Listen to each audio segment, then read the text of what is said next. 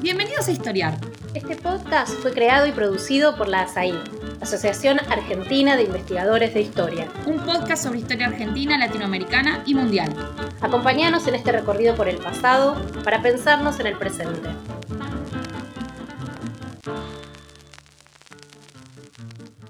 Hola, bienvenidos a un nuevo episodio de Historiar post vacaciones. Los abandonamos por un mes, pero volvimos recargados y recargados literal. Porque hoy vamos a hablar de guerras, de armas, de ejército, de política. El tema que nos convoca hoy es la batalla de Caseros, que tuvo lugar el 3 de febrero de 1852 en la provincia de Buenos Aires. Una batalla en la que se enfrentó el ejército de la provincia de Buenos Aires, comandado por Rosas, contra el ejército grande, comandado por el gobernador de Entre Ríos, Urquiza, que hacía muy poco se había pronunciado en contra de Rosas.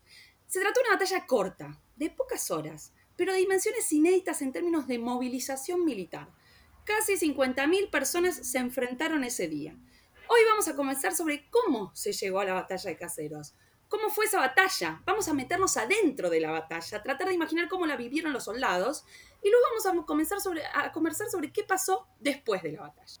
Para eso tenemos dos invitados que me da mucho placer saludar, Alejandro Rabinovich y Leonardo Canciani. ¿Cómo están? Bienvenidos a Historiar. ¿Cómo andan? Hola Camila, muy bien. Hola Camila, qué gusto. Qué gusto estar Muchas acá. gracias por venir y por estar acá. Los voy a presentar. Alejandro es doctor en Historia por la Escuela de Altos Estudios en Ciencias Sociales y actualmente se desempeña como investigador de CONICET y como docente en la Universidad de La Pampa. Y Leonardo es doctor en Historia por la Universidad Nacional de La Plata, investigador de CONICET y docente en la Universidad Nacional del Centro de la Provincia de Buenos Aires. Pero además, ellos dos vienen de editar un libro junto a Ignacio Subizarreta, y en el que participan otros autores, titulado Caseros, la batalla por la organización nacional. Este, este, libro lo publicó Sudamericana, salió hace pocos días porque el jueves se cumplieron 170 años de la batalla, y es un libro muy entretenido, porque se acerca a este tema de la batalla con una profundidad con la que, se lo había, con la que no se lo había abordado antes, a la batalla de caseros, pero en un tono que lo hace amable para un público no especialista. Así que si sos historiador, seguro te va a interesar leerlo, porque dice cosas nuevas sobre el tema y sobre el periodo. Pero si no sos historiador y te gusta acabar el siglo XIX, las armas, rosas, lo que sea, también te va a divertir un poco leerlo. Así que sin más preámbulos, vamos a hacer un recorrido por este libro que además tiene un recorrido cronológico. Eso me gustó, porque es un libro compilado, donde escriben varios autores, pero es cronológico, o sea, uno lo va siguiendo, tiene mucha cohesión entre sí los capítulos. Entonces, vamos a hacer también un recorrido cronológico ahora, pero antes de meternos en la cronología, me gustaría preguntarle a Alejandro, ¿por qué hacer un libro sobre caseros? ¿no? ¿Qué tiene de importante esa batalla? ¿Qué hicimos los historiadores con esa batalla? Hola, Ale. ¿Qué tal, Cami? Mira, te cuento una anécdota para arrancar. A ver. Esto en realidad, hace ocho meses el libro no existía ni en idea. ¿sí? Y en uno de los mil Zooms de pandemia, en un coloquio en el que estábamos participando todos, se estaba discutiendo mucho sobre el racismo y las ponencias estaban todas alrededor de la cuestión. Estaba buenísimo el material nuevo que había, las ponencias que veíamos que tenían mucho para decir. Y son cosas que, como bien sabes, quedan en los coloquios, quedan en las aulas, quedan en lugares muy cerrados, vos decís, la gente no le va a llegar nada de esto, el público general, todo esto nuevo que hay para decir y que por ahí son cientos de horas de investigación para tener un número mejor sobre las tropas, sobre la movilización, no le va a llegar a nadie. Y nos quedamos pensando qué había sobre caseros, ¿no? Si vos sos un lector de que no sos historiador y querés aprender sobre caseros y vas a la librería, ¿qué tenés? ¿No? Y, no y sé. nos dimos cuenta que son cosas muy viejas, muy maniquias muchas de ellas, y que de ninguna manera reflejan lo mucho que creció la historiografía en los 10, 15 años últimos.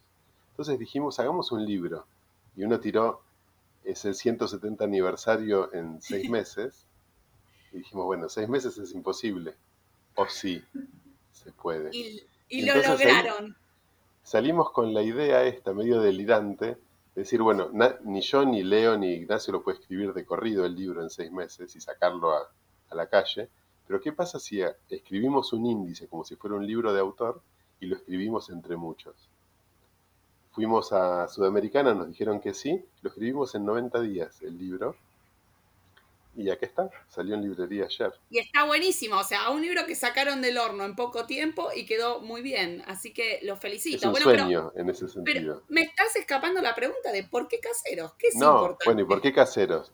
Caseros eh, no es cualquier tema, es el referente, me parece, temporal más utilizado en nuestra historiografía. Antes y después de caseros, repasar la, la bibliografía Totalmente, totalmente. Pero le, pasa esta cuestión paradójica que pasa mucho en nuestra historiografía con los acontecimientos, ¿sí? que somos más estructurales que acontecimentales, y entonces, como es algo que pasó en un día, lo dejamos ahí, lo usamos de marcador, pero nadie lo estudia. Repasamos ahora todos los libros buenos que hay, importantes que hay sobre el periodo, y o terminan en caseros o empiezan en caseros, pero sobre caseros como, como enorme acontecimiento que cambia esa estructura y que la resignifica, no hay nada. Entonces ahí encontramos el tema. Perfecto, perfecto, me encanta. Y vamos a tratar de entender un poco esta batalla, cómo llegamos a esta batalla. Así que nos vamos a ir un poco más atrás, porque quiero entender la previa, ¿no? Caseros, como bien decís, sale, significa un punto de inflexión, eh, un ACDC. Con Caseros se termina el régimen rosista, que regió durante poco más, un poco más de 20 años. Entonces quiero que, Leo, primero me cuentes cómo era ese régimen de Rosas, ¿no? Eh, porque Rosas era un gobernador, pero como ustedes dicen en su capítulo, se parecía mucho a un presidente, ¿no? Eh, entonces, ¿cómo ejercía su poder no solo en Buenos Aires, sino fuera de Buenos Aires? ¿Por qué se parecía mucho a un presidente? ¿Y cómo hizo para mantenerse tantos años en el poder ese régimen que en solamente tres horas en la batalla de Caseros se derrumba? Entonces, ¿cómo entendemos eso, ese proceso? Vamos a la previa. Bueno, eh, el rosismo en realidad nosotros podemos abordarlo desde diferentes perspectivas o diferentes puntos de vista. En el capítulo, por ejemplo, le dimos mucha importancia a la cuestión política, porque creo que en cierta forma define cómo se constituye un régimen. Pero lo que no podemos perder de vista es cómo estaba conformada la sociedad y los cambios económicos que se venían dando durante ese tiempo, porque de alguna forma muestran el peso que Buenos Aires tiene. Es una economía muy pujante, en expansión, con una aduana que recauda mucho dinero y en parte eso hace posible que después Rosas pueda llevar adelante las políticas hacia adentro y hacia afuera de Buenos Aires que implementa. Entonces eso va a ser clave para poder entender cómo se constituye de alguna forma su sistema de gobierno, su régimen, ¿no? Ahí hay diferentes formas de, de titular ese periodo y ese momento de la historia argentina. Por un lado, Rosas se consolida en términos políticos al interior de Buenos Aires.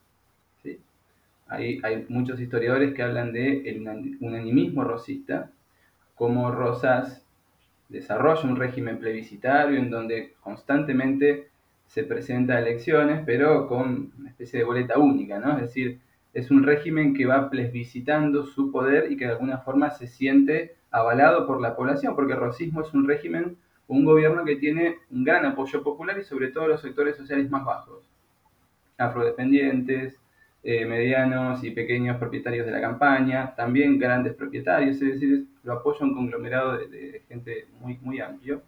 Y a partir de construir poder y consolidarlo en la provincia de Buenos Aires, Rosas sale de la provincia e intenta homogeneizar bajo el color federal, el color rojo, el resto de las provincias va a llevar adelante esa política, sobre todo a partir de su segundo gobierno, a partir de 1835, pero rápidamente se va a topar con algunos problemas, ¿no? que uno ahí podría encontrar como un primer momento en la crisis del rosismo, con los conflictos que se van a producir internacionalmente y al interior de la Confederación entre 1838 y 1842. Rosas logra sortear hábilmente esos conflictos, hábilmente y con el apoyo del ejército, del ejército de Buenos Aires, que paradójicamente no es él el que lo comanda, sino que tiene lugartenientes que se ocupan de eso, ¿no? Incluso Oribe, el oriental, que viene a la Argentina una vez que es desalojado de la presidencia en Uruguay y se encarga de comandar el ejército en el interior, logra desarticular cada uno de esos conflictos, de esos levantamientos, repito, internos y externos, y parece como que ahí Rosa se consolida y que su régimen se vuelve totalmente fuerte. Pero de golpe, para 1851, Rosas y el rosismo empieza a entrar en un pantanal, porque un antiguo aliado... O sea, digamos que tiene como, como nueve años ahí de, consolidación y, Pax Rosista, por decirlo de alguna manera. y después esos esa, especie de, primavera de su poder se termina, ¿no? O sea, empieza una crisis que va a ser ya una crisis más terminal del régimen, podríamos decir. Exacto, y paradójicamente también es la etapa que menos se conoce del rosismo, es decir, desde 45 en adelante hay muy poco escrito sobre el rosismo. Y llegamos a 1851 cuando un antiguo aliado, que es Urquiza, el gobernador de Entre Ríos, bueno, empieza a encontrar en realidad Urquiza, Entre Ríos y todo el litoral, Corrientes venía haciéndolo ya desde mucho tiempo, empieza a encontrar una serie de impedimentos para lograr su desarrollo. Bueno, Rosas lo que por ejemplo hacía en su relación con las provincias de la Confederación era que no posibilitaba la libre navegación de los ríos, los ríos Paraná sobre todo.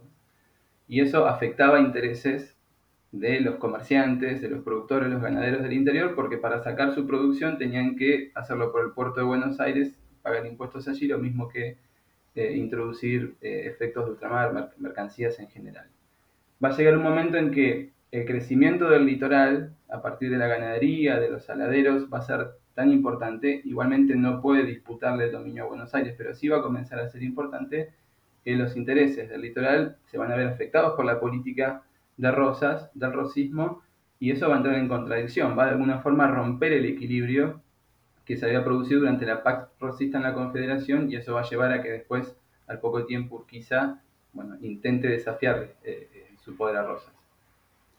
Hay una cosa fascinante que en el capítulo de Roberto Schmidt muestra cómo cuando los franceses bloquean el puerto de Buenos Aires y por fuerza los productos empiezan a entrar y salir de los puertos entrerrianos, muestra el nivel de entradas económicas fiscales que empieza a tener Entre Ríos por el hecho de no tener que pasar por Buenos Aires. Y es increíble la magnitud del dinero del que estamos hablando, si no es un pequeño, un 10% más, un 10% menos. Estamos hablando de algo exponencial y entonces era una cuestión de vida o muerte para el litoral sacarse de encima el yugo de Buenos Aires, ¿no? Como lo planteaban ellos.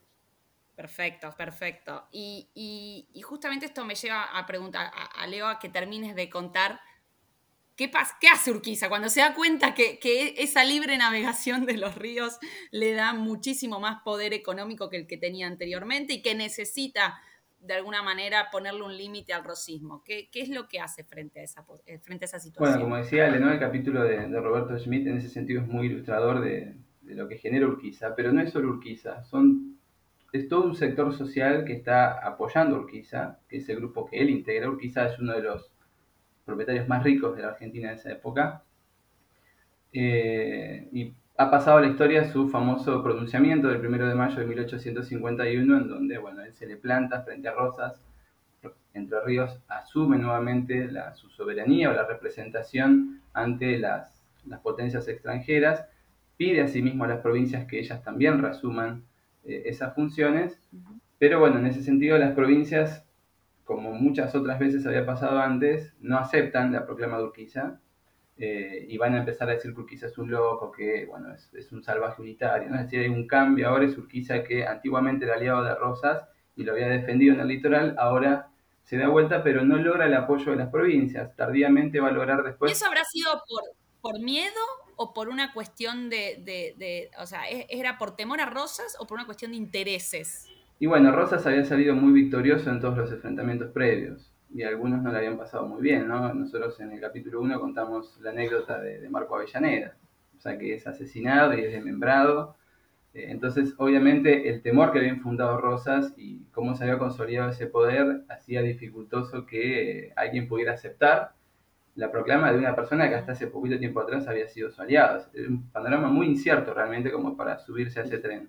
Aliado ahora con Brasil. Exacto. Sí, es muy fuerte para las provincias sumarse a una alianza en la cual está Urquiza, que era la principal espada de Rosas. Ahora se da vuelta y viene aliado de los brasileños que vienen con infantería y con la marina. Es muy duro tomar esa decisión, por más de que a algunas provincias les va a convenir económicamente, pero el riesgo de sumarse a esa coalición es altísimo. Lo que, lo que Oribe había hecho en el interior, se lo acordaban todos muy bien. Claro. Perfecto. Y, mm, entonces, post renunciamiento, a ver, Ale, bueno, ¿cómo empiezan a formarse los ejércitos que se van a, post perdón, cómo empiezan a formarse los ejércitos que se van a, enfrentar en caseros, ¿no? El ejército grande por un lado y, el ejército porteño por el otro. Bueno, el ejército grande eh, tenemos una visión bastante clara porque los propios participantes son los fundadores de nuestra historiografía, ¿sí? Bartolomé Mitre, Sarmiento. Es un lujo estudiar ese ejército. Tenemos los cuadritos bien hechos ya desde el momento, ¿no? Y entonces sabemos cómo la base son los escuadrones entrerrianos, se suman muchos escuadrones de milicias correntinas, después va a venir un contingente uruguayo y un contingente brasileño, ¿sí? Eso está bárbaro. Y ese ejército que lo conocemos muy bien se enfrenta al ejército de, de qué? ¿No? es el ejército rosista, es el ejército de la Confederación. Trabajamos mucho con, Agustín Galimberti, que es el autor de un capítulo que se hace cargo del ejército de Buenos Aires, y llegamos a la conclusión que es el ejército de la provincia de Buenos Aires, el que lo defiende al gobierno de Rosas y a la provincia en Montecaseros. ¿sí? Y es notable cómo, siendo el, el actor más importante del periodo, no sabemos casi nada de ese ejército, Cami. Tenemos muy pocos datos, no sabemos cuántos son, no sabemos cómo se reclutan. Es notable cómo hay más leyenda negra y se supone que son malos y que son feos y que son muy federales, pero no sabemos nada. Claro, se los pensaba como sanguinarios, como ultra fanáticos rosistas, ¿no? A, esos, a esos soldados del ejército porteño. Quedaron las semblanzas de Sarmiento, ¿no? Tan influyentes incluso hasta hoy, por ahí en el inconsciente, y entonces está todo por hacer. Necesitamos ya dos o tres tesis de doctorado sobre ese ejército, urgente, urgente. Agustín hizo un muy buen trabajo eh, haciendo trabajo de archivo para poder reconstruirlo y nos encontramos con una, lectura, pero fascinante. lo que pasa ahí, y lo voy a contar cortito, es que Rosas es el primero, yo te diría, en toda Sudamérica, en toda Sudamérica, que logra armar un ejército de línea, mandarlo al extranjero y mantenerlo en operaciones durante años. Que ese es el ejército que manda con Oribe a sitiar Montevideo, lo que se llamó el sitio grande, que duró casi 10 años. Eso ningún gobierno en Sudamérica lo puede hacer, nadie en esa época. ¿Sí? Entonces, es un logro notable que él tenga ese ejército. ¿Y eso cómo lo logra? Porque, porque ¿Qué es? ¿Carisma? ¿Es dinero? ¿Qué es lo que logra? No, es la, aduana de Buenos Aires y son las instituciones de la provincia que por más de que se supone que no hay nada, porque se supone que no hay nada, son muy fuertes, son batallones de línea que están ahí y que funcionan y que día a día llevan adelante el sitio con sus deficiencias. Bueno, ese ejército que es formidable y que es el que hizo la campaña con Oribe primero y ahora está haciendo el sitio de Montevideo, la cuestión decisiva es que Oribe lo entrega sin combatir a Urquiza. ¿sí? Y se pasa al ejército, los meten forzados adentro del ejército de Urquiza. Entonces el ejército de Buenos Aires pierde ahí el núcleo. La creme, o sea, la... la creme, totalmente. Los soldados en los que te podés confiar el día de una batalla que van a morir por rosas, de hecho muchos de ellos en el tránsito se rebelan y matan a sus oficiales y vienen a juntarse con Rosas y lo defienden hasta el último momento y se van con él del campo de batalla, pero la mayoría no, no lo logra hacer. Entonces, lo que tiene que hacer Rosas en los últimos meses, te estoy diciendo, de noviembre de 1851 a febrero del 52, es improvisar un ejército. Y lo hace con la movilización más grande, más estricta de la historia de Buenos Aires, pero con los resultados previsibles. No es un buen ejército ese que logra improvisar, y entonces en Caseros le va mal. O sea, logra improvisar un ejército numeroso, pero que le faltaba capacidad, experiencia, cohesión, eh, eh, que era lo que tenía su ejército anterior, que ahora estaba luchando contra él. Exacto, y le faltan oficiales. ¿sí? El principal déficit, y ahí con eso terminamos con Leo la conclusión, ¿no? ¿Qué, ¿Qué, aprendieron los actores y qué aprendemos nosotros como historiadores de este proceso y de lo que fue Caseros? Estos gobiernos que salieron después de la crisis de la revolución y la independencia, en toda Sudamérica, pero en Argentina muy particularmente, se volvieron muy hábiles en movilizar gente. Es increíble la, proporción de la población masculina que son capaces de, movilizar, la militarización, como la llamamos, ¿sí? Es muy exitosa con recursos muy escasos. Ahora, ese incremento que es solo cuantitativo en Caseros se dan cuenta los dos, ¿eh? porque el ejército de Urquiza también hace cualquiera en Caseros. Se dan cuenta que no, no alcanza con juntar 20.000, 30.000, 40.000 hombres y llevarlos adelante, hay que empezar a armar instituciones militares que formen oficiales, que formen regimientos, que formen estructura, o si no está siempre eh, al acaso de que estalle un pánico, que estalle una dispersión, que estalle una revuelta. Entonces, ese es el punto de inflexión de Caseros en la historia de este proceso de militarización del Río de la Plata. Bien, y para entender bien esto que vos estás explicando, me parece que estaría bueno que nos metamos adentro de la batalla, porque bueno, para los que no conocen a Alejandro, les cuento que Alejandro tiene una virtud en sus libros y en sus artículos, que es que te ayuda a meterte adentro de las batallas, ¿no? Hace una antropología del combate y entonces te explica no solo cómo fue una batalla como vista de afuera, sino que analiza la batalla desde adentro, ¿no? Cómo vivieron los soldados que protagonizaron esa batalla. Así que en esta ocasión te pido que nos metas adentro de la batalla de caseros, ¿no? ¿Cómo fue esa batalla? Y cómo esto que vos estás contando, que es que el ejército porteño era un ejército armado a último momento, con poca experiencia, sin oficiales, bueno, ¿cómo eso va a repercutir en la batalla? ¿Cómo nos ayuda a entender esa batalla y cómo fue el enfrentamiento? Perfecto. Bueno, la, historia social de la guerra lo que plantea es que las batallas como acontecimientos militares son ventanas privilegiadas para entender a la sociedad. ¿Sí? Las sociedades combaten como son y en una batalla uno puede ver expresados la forma de, de producir económicamente, la forma de educar a la infancia, la forma de hacer política, todo eso se expresa y se sublima en la batalla. Entonces, nosotros la leemos así y efectivamente Caseros es un acontecimiento espectacular en ese sentido. Y es tan, contradictorio porque la visión de, los vencedores literalmente de la batalla de Mitre y de Sarmiento es que la batalla no existió. Con eso abrimos el libro.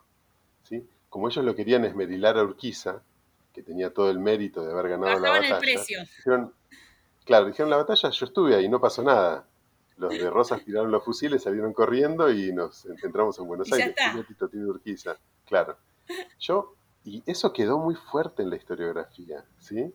La batalla fue muy ninguneada en ese sentido y se asumió que, bueno, se había desbandado un ejército y listo, ahora, 25.000 tipos armados no se desbandan y ya. ¿A dónde van?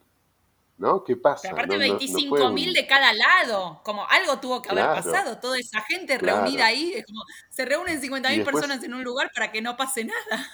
Claro, y después empezás a ver que dura tres horas la batalla, que está la carga de caballería más grande de la historia de la Argentina, que en Caseros y en el Palomar hubo un combate terrorífico a la bayoneta, que la artillería combatió hasta el final. Bueno, me pareció fascinante para mí que había hecho el libro de Wacky con una batalla mucho más chiquita. Para mí fue un placer total entrar con la cantidad de fuentes que hay y empezar a ver qué es lo que pasa. Bueno, y lo que pasa son dos ejércitos que por primera vez tienen una escala que no se pueden, eh, no se pueden comandar a los gritos.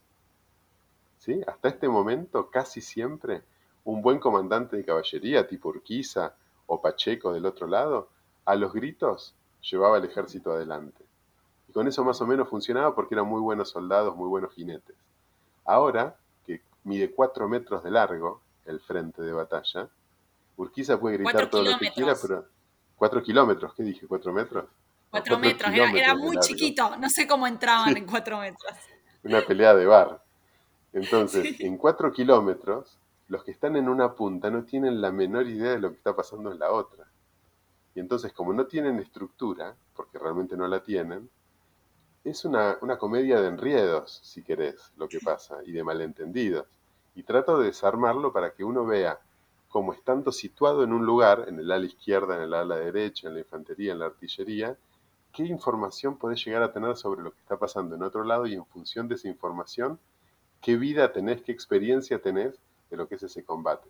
Yo creo que el lector que, haga la, prueba de, meterse lo va, a encontrar muy interesante y va a ver que... Sí, de hecho, a mí me divertía mucho, me divertía mucho cuando vos contabas cómo Urquiza iba de un, del lado derecho al izquierdo, del izquierdo al derecho, ya no me acuerdo, en su caballo, gritando órdenes, y cómo los oficiales empezaron, no entendían lo mismo de esas órdenes que gritaba Urquiza, y vos ahí mostrás cómo el malentendido juega un rol central en esa batalla, como bueno, uno entendió que tenía que avanzar en tal momento, otro en otro, y ahí hubo, hubo un, desbarajuste, ¿no? Con, esa, con ese gesto de Urquiza gritando y dando órdenes a los gritos de un lado a otro. Lo lindo lo lindo, después hubo mucho debate, ¿no? Sobre si Urquiza era un buen comandante o no, pero yo lo que quiero es entender las condiciones concretas en las que se da, y realmente es un tipo con un caballo que tiene que hacer cuatro kilómetros, que cada vez que llega tiene que hacer una arenga para movilizar al batallón que tiene enfrente, que le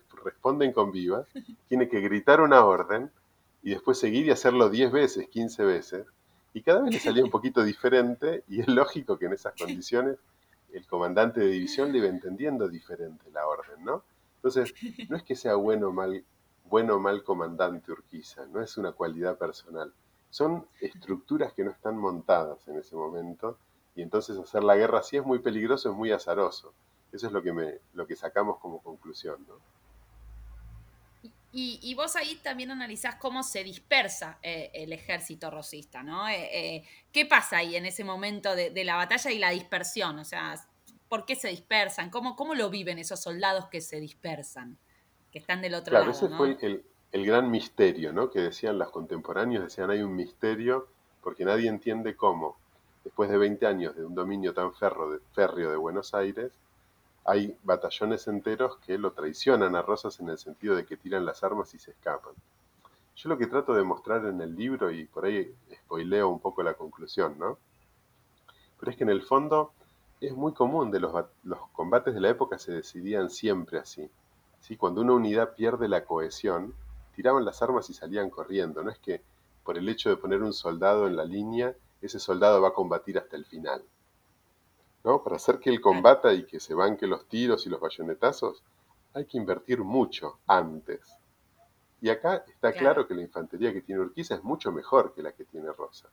Entonces, que esa infantería se desbande está dentro de los márgenes de la época, de la guerra. Recibieron dos descargas, vieron que los otros, los brasileños, no, no, no aflojaban y seguían cargando la bayoneta. Estos milicianos que hacía un mes estaban en la casa y que ahora los pusieron ahí, salieron corriendo. No hay ningún misterio para mí. Es simplemente la estructura militar de la época expresando la capacidad que tiene. Perfecto. Bueno, termina la batalla, esas tres horas que hubo una batalla, como nos demuestra Alejandro en su, en, su, en su relato y en su capítulo. Rosas va a huir. Pero ¿qué pasa? Eh, y ahora paso a Leo. ¿Qué pasa con todo ese ejército? Pues con esos 25.000 hombres que de golpe se desmovilizan.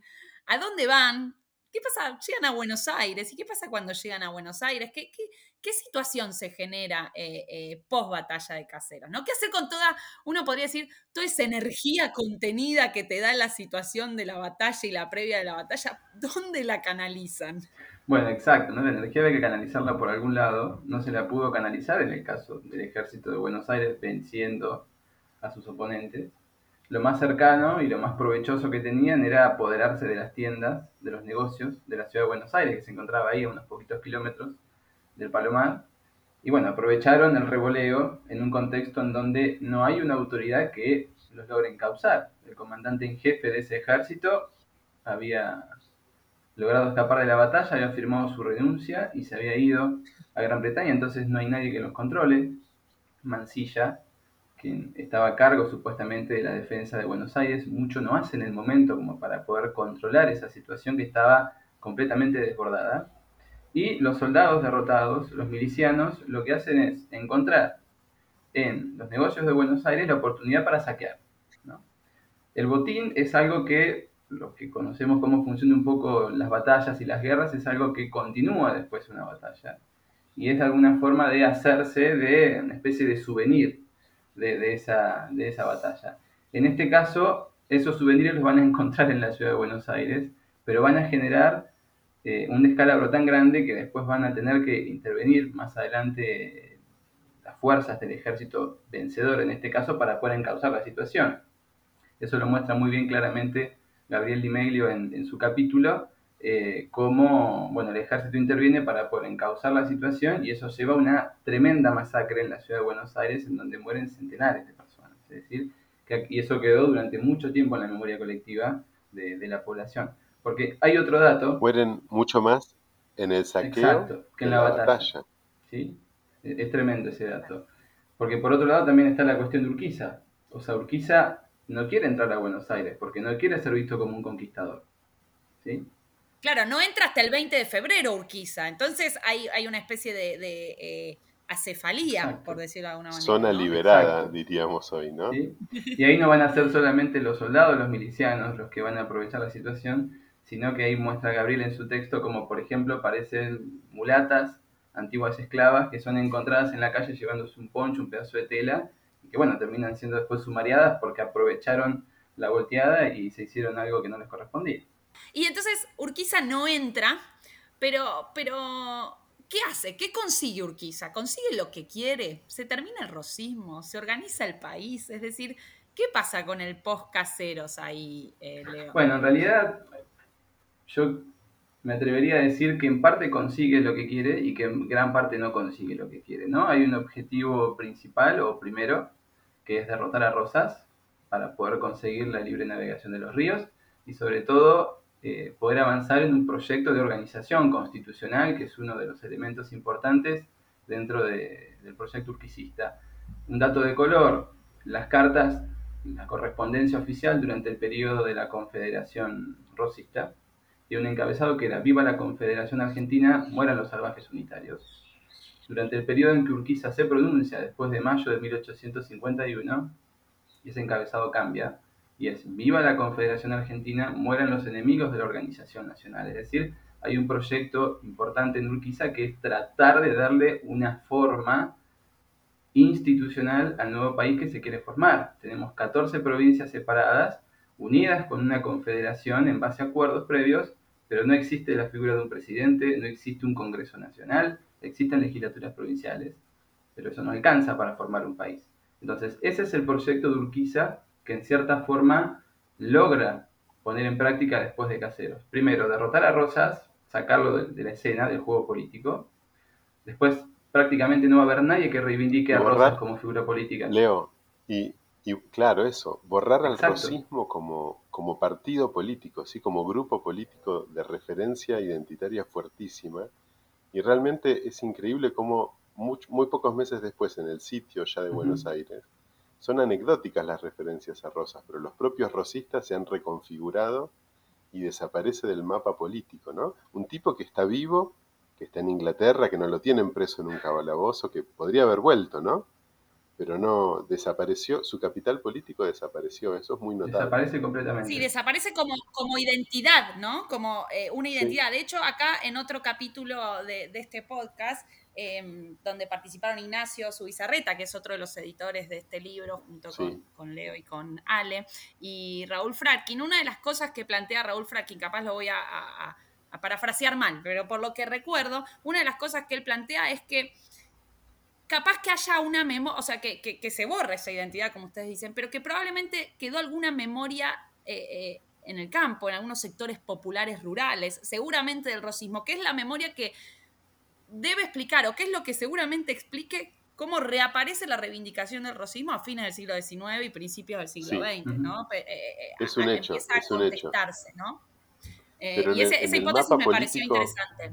Eso totalmente de acuerdo, pero en el mapa político, Hilario Lagos, si que era la mano derecha, o sea, o en este caso el comandante de la izquierda en, Caseros, no lo puede mencionar a Rosas cuando ah. hace el levantamiento.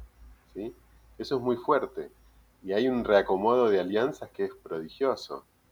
Eh, incluso agregaría, el mapa político se reconfigura muy rápido. Agregaría que no solo en el mapa político, sino también en el espacio público y simbólico, ¿no? Si uno ve la segunda mitad del siglo XIX, lo que pasa con el espacio público, por ejemplo, eh, en lo que es el Parque 3 de Febrero, eh, que es donde estaba es decir, donde estaba la, la, casa, la residencia de Rosas, en donde hoy están los bosques de Palermo, se va a convertir eh, a posteriori, durante la presidencia de Sarmiento, en el Parque 3 de Febrero, es decir, la fecha de la mm. batalla de Caseros. Y después esa residencia se va a dinamitar, es decir, se va a, a, fines del siglo XIX se dinamita, se explota, se, desaparece y se coloca ahí una estatua de Sarmiento y de Urquiza. ¿no? Eh, eh, entonces, eh, no solo del mapa político desaparece el rosismo, sino también que hay toda una, operación para que desaparezca de la memoria pública ¿no? y del espacio público. Pero perdón, No, y lo que, lo que quería decir es que si bien desaparece el rosismo, el rosismo está constituido por personas, esos antiguos rosistas van a prohibir y se van a refundir en otras identidades políticas. Entonces ahí, por ejemplo, antiguos rosistas, al ratito lo vamos a encontrar jugando del lado de Buenos Aires, con antiguos unitarios o exiliados que habían luchado constantemente contra el racismo desde la banda oriental, ahora están peleando a su lado. Pacheco, por ejemplo, es uno de ellos. Lorenzo Torres. Ferres rosistas que ahora juegan en otro lado. Y por otro lado vamos a encontrar otro grupo de antiguos rosistas que se van a ir con Urquiza, que va a ser, por ejemplo, el caso que menciona Ale de Hilario Lagos. ¿Sí? Después del sitio va a terminar residiendo en la Confederación o incluso el propio hijo adoptivo de Rosas, Pedro Rosas y Belgrano, que primero apoya a Buenos Aires en su lucha contra Hilario Lagos y Urquiza y después va a terminar dentro del bando de Urquiza. Y ahí, para cerrar esto, hay algo en lo que Urquiza no pudo de alguna forma cumplir su objetivo en el corto plazo, que es integrar a Buenos Aires dentro de esa nación. Porque lo, uno de los del corolario de Caseros va a ser que Buenos Aires, a partir de septiembre de 1852, va a llevar adelante una revolución y se va a separar de las otras 13 provincias y se va a generar un proyecto diferente por 10 años, donde se va a sancionar incluso una constitución diferente a la que va a promover Urquiza. Clarísimo, clarísimo. Eh, muchas gracias, Leo. Y ahora vamos a cerrar y vamos a hacer una pregunta para los dos. Y es, si me pueden contar, eh, eh, ¿cuáles son para ustedes las novedades historiográficas que nos acerca este libro? ¿no? Ustedes, bueno, ¿qué, nos trae de nuevo a la historiografía eh, el, libro publicado recientemente? Para mí, eh, como te decía al principio, hay algunas lagunas que estamos, eh, creo que el libro colabora en llenarlas, ¿sí? Respecto de cómo se conforman esos ejércitos y respecto de entender que lo que pasa en Caseros es el proceso de movilización militar más grande de la historia argentina, eso creo que es algo que no, no estaba en su medida en su debida cuenta eh, contemplado. ¿sí? Entonces, primero eso, ponerlo en números y ponerlo en, en, contexto la magnitud de lo que pasa. No importa si después el ejército peleó bien o mal. Lo que pasó ahí fue por parte de los estados que, esos estados provinciales, muy débiles, muy frágiles, todo lo que vos quieras. Lo que lograron esos estados ahí es notable. Y lo que vemos, si lo ponemos en perspectiva de largo plazo, es que hay una ruptura en una tendencia muy fuerte que veníamos marcando en la historiografía hace 20 años que estamos insistiendo con esto, de que hay un proceso de militarización muy fuerte que empieza en el periodo colonial tardío, explota con las invasiones británicas, se cataliza con la Revolución de Mayo. Bueno, ¿cuándo se corta ese proceso de militarización creciente? Lo que vemos es que Caseros es el momento más álgido de esa militarización y que la curva que venía solo ascendente hasta ese momento, a partir de acá va a empezar a decrecer. No porque terminen las guerras o porque termine la violencia. Ahora que, ahora que nos gusta mucho, ahora que nos gusta mucho todo lo de las curvas, diríamos que Caseros es el pico, es el momento del pico de la, de la curva y ahí empieza a caer, efectivamente. Ahí hace crisis el proceso, hace crisis y lentamente va a empezar a bajar. Lo que vamos a ver es que hay estados más grandes con mayor población pero nunca van a volver a movilizar ejércitos de la talla de los que combatieron en Caseros, sino que, para mí, y lo decíamos con Leo en la conclusión, entienden todos los actores, incluso los vencedores, que esa forma meramente cuantitativa de acumular gente no es la manera de ganar batallas, sino que ahora el proceso de militarización tiene que ser cualitativo. Tienen que tener una escuela de oficiales, tienen que comprar mejor armamento, hay que invertir en instruir a la tropa, en que los regimientos tengan una continuidad. Entonces vamos a ver cómo lentamente estos, lo que se empieza a escribir es la historia del ejército nacional. ¿sí? La necesidad de un ejército nacional, profesional, y después la historia de ese ejército nacional, que va a tomar todavía 20, 30, 40 años hasta consolidarse del todo, pero en el fondo creo que el momento donde se quiebra una tendencia y una forma de hacer las cosas, una forma de hacer la guerra, es en caseros. Perfecto. Leo, ¿te gustaría agregar algo? No, simplemente como para, para cerrar, eh, algunas cuestiones que, no sé si esto estaría bien decirlo para la publicidad del libro, digo, pero que no, no pudimos resolver, que tiene que ver con las falencias mismas que tienen las fuentes, los documentos, para abordar este tipo de, de temas. ¿sí? Por ejemplo, sabemos muy poco en la historiografía argentina sobre el rol que las mujeres tienen en la guerra. Conocemos algunos casos en particular de nombres específicos, Juana Zurduy, Remedios del Valle, pero no sabemos qué pasa con el general de, la mujer, qué rol juega en la guerra, que generalmente no está en el frente de batalla combatiendo a los tiros, pero que sí sabemos que juega un rol importantísimo. La dificultad está en poder encontrar las fuentes como para poder demostrar eso y tener un, un, mapa más general de la militarización que no afecta solo a los hombres, sino que afecta a las mujeres y que afecta a la familia como algo mayor. ¿no? En este caso de caseros, por ejemplo, eh, en, si vos ves los documentos oficiales de la batalla, es un mundo 100% masculino. ¿sí? La, las claro. listas de revista de los regimientos son 100% masculinos. Ahora, sabemos a ciencia cierta que ahí en Santos Lugares, que es ahí nomás, ahí nomás de caseros, sí, el sí, campamento rosista, está lleno de mujeres. Los soldados viven con su china o, y hay, hay mujeres que se encargan de toda la logística, de hacer el rancho, de arreglar los vestuarios, ¿Y esas mujeres qué hicieron? ¿Estuvieron tomando mate durante la batalla?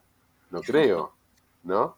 Claro. Entonces, eh, hay un momento que es muy frustrante ver cómo eh, la fuente tiene, tiene condicionantes que son difíciles después de...